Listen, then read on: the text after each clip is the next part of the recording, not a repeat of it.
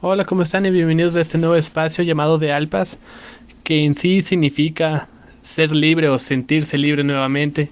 En este espacio quiero compartir un poco con ustedes lo que es más que nada eh, mi historia viviendo con diabetes o lo que es vivir con diabetes.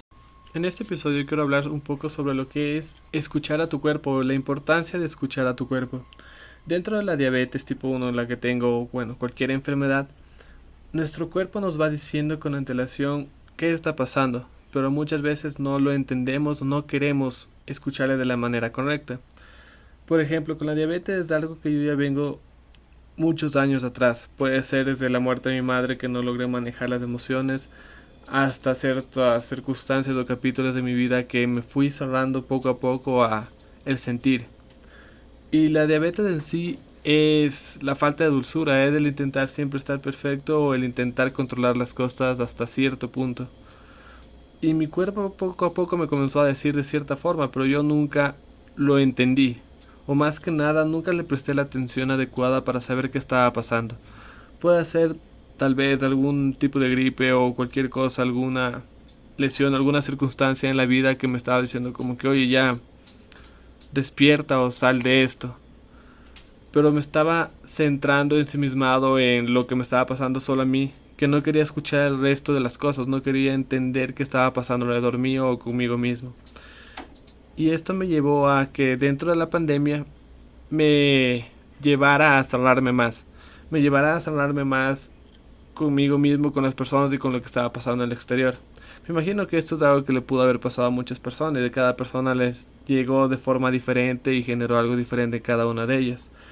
Pero en mí como era algo ya que lo venía haciendo desde antes, puede ser que mi cuerpo ya más que nada dijo como que no, debemos lograr hacer que entiendes por el daño que te estás generando.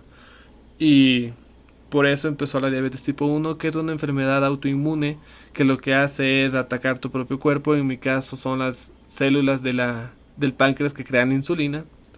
Y también algo interesante del páncreas que después de investigando logré encontrar es que es conocido como el órgano de la felicidad que las personas, normalmente las personas que tienen diabetes tipo 1 o diabetes tipo 2, no se permite ser felices, no se permiten disfrutar la vida hasta cierto punto, sino siempre se limitan en lo que pueden o no pueden hacer.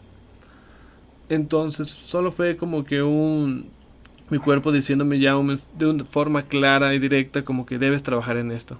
Tal vez al principio no entendí para nada por qué y comencé a pensar el por qué mi cuerpo estaba de esta forma o por qué me dio esto a mí, la típica que todo el mundo piensa el porqué de las cosas. Pero ya con el tiempo y investigando te das cuenta que más allá del por qué es el para qué. ¿Para qué me dio eso? ¿Qué debo aprender? ¿Qué me está diciendo mi cuerpo y cómo voy a lograr manejarlo de forma de mejor forma, por así decirlo? ¿Cómo voy a lograr manejarlo hacia ir sanando? Porque toda enfermedad tiene su aspecto más que físico, también psicomático. Entonces, ¿qué me generó a llevar a, bueno, a llegar a este punto? Y esto solo fue como que un aprendizaje y me llevó como que a muchas historias en las que debía lograr escuchar mi cuerpo para también poder sentirme bien. Algo súper simple que a muchas personas les pasa tal vez en su diario vivir, pero no lo no les afecta de tal forma o de manera igual que a una persona con diabetes, es cuando uno ya comió y ya está satisfecho y su cuerpo ya le está diciendo como que ya no comamos. Pero te dan algo más, te dan un postre, una comida y tú sigues comiendo. Pasando el tiempo te sientes pesado, te sientes mal, te sientes muy lleno, no tienes energía, te da ganas de dormir. Y es tu cuerpo que te está diciendo desde antes, oye, ya para. Y una persona con diabetes lo que puede pasar es que el azúcar te suba. Ya estás tan lleno y satisfecho y tu azúcar puede ser que te suba porque estás comiendo algo que no es adecuado para ti o para tu cuerpo. También el ejercicio. Desde que, bueno, siempre me gustaba hacer ejercicio, como les comentaba antes, pero desde que empecé a hacer diabetes, desde que tuve diabetes, perdón, el ejercicio se volvió un poco más hacia algo obligatorio para estar bien. Ya no hacía ejercicio porque me gustaba, ya no hacía ejercicio porque en verdad me motivaba a hacerlo, porque tenía metas personales o quería lograr diferentes cosas, sino era un debo hacerlo. Y eso me llevaba a no escuchar mi cuerpo en el sentido de cuál era su límite. cuándo ya parar, cuándo ya descansar, cuándo ya, no sé, solamente darle un tiempo. Entonces, es un juego completamente mental, se puede decir. Más que esa enfermedad, creo que otras enfermedades de un juego mental, el poder entender, el poder estar tranquilo, el poder ver más allá de lo que está pasando en ese momento. Porque si es que justamente me dañé el dedo haciendo ejercicio por no escuchar y por intentar hacer al apuro y cosas así.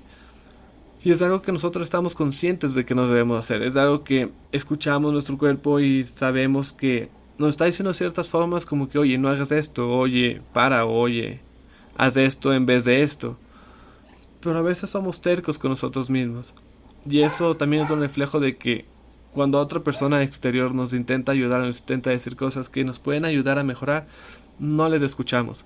Preferimos hacernos los sordos para eh, evitar cualquier cosa o para seguir con lo que nosotros creemos que es correcto. Pero eso más que nada, o sea, hay muchas historias simples, digamos, la parte de que, bueno, más que nada con la diabetes eh, me llevó a entender mucho esto con muchos aspectos y muchas vivencias que he tenido. Y cada vez más importante para mí el escuchar mi cuerpo, el entender qué necesita, qué ya estoy exagerando, se puede decir, cuándo comer, cuándo inyectarme más, cuándo inyectarme menos, cuándo puedo hacer más de ejercicio, cuándo hago menos de ejercicio. Porque algo importante también en la diabetes, si conocen algo con diabetes tipo 1 específicamente, porque funciona diferente que la diabetes tipo 2, es cuando tenemos el azúcar alto y nos ponemos a hacer ejercicio, intentamos hacerlo con la misma intensidad al principio. Pero nuestro cuerpo no va a reaccionar de la misma forma. No vamos a tener la misma energía, las mismas fuerzas y todo, va a ser diferente. Por ejemplo, si es que voy al gimnasio con un azúcar al que, que tenga 180 nivel de azúcar en la sangre, bueno, de 180 para menos hasta unos 80, voy a estar con energía, con fuerza, lo voy a poder manejar muy bien. Pero si es que tengo un azúcar 300, 400, va a ser mucho más difícil. Me voy a sentir pesado, me voy a sentir cansado, me van a molestar los ojos, porque también cuando tienes el azúcar muy alto, tu visión puede ser un poco más, bueno, puede ser borrosa. Entonces también es importante que en esos momentos sepamos qué hacer sepamos, sí, voy a hacer un poco de ejercicio para poder bajar un poco mi azúcar, pero no me voy a exagerar. Porque si me exagero puedo generar, no sé, tal vez una lesión. Tal vez puedo lesionarme algo, puedo sentirme mal después, puede ser contraproducente. Y también muchas veces cuando ya tienes el azúcar alto mucho tiempo, no es bueno hacer ejercicio porque te vas a comenzar a consumir los músculos de tu cuerpo. Eso ya es algo que hay que también tener en cuenta y hablar con tu médico de cabecera por si, bueno, tienes el azúcar alto ya por mucho tiempo y ver si es que es factible o no es factible que hagas ejercicio. Y eso más que nada, es importante el escuchar, es importante entender lo que está pasando, es importante el más que nada conectarnos con nosotros mismos.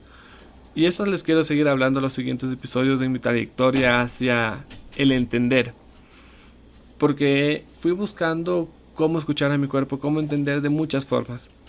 Desde la meditación hasta la antroposofía, la biodescodificación, con eh, medicina alternativa, se podría decir, naturista, para poder conectar, para poder entender el por qué.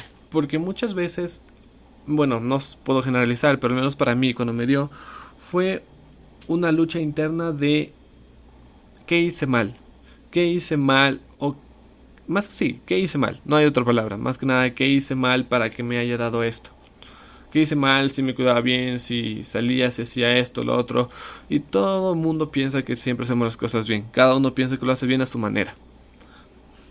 Pero cuando ya te empiezas a conectar de otra manera con tu cuerpo, de otra manera entendiendo lo que es tu cuerpo más allá de la parte física, entiendes que estabas haciendo mal. Entiendes ¿Qué te faltó escuchar? ¿Qué te faltó entender? ¿Qué te faltó comprender? Y más importante, ¿qué te faltó soltar? En mi caso me faltaba soltar muchas cosas y eso me llevó a tener diabetes en sí. Y es algo que obviamente con trabajo e entendimiento puedes ir sintiéndote mejor y lo puedes hacer mucho más llevadero, a diferencia de que no lo hagas. Entonces solo os quería compartir esto y en los siguientes episodios les quiero contar un poco más sobre esa trayectoria y espero también les vaya sirviendo.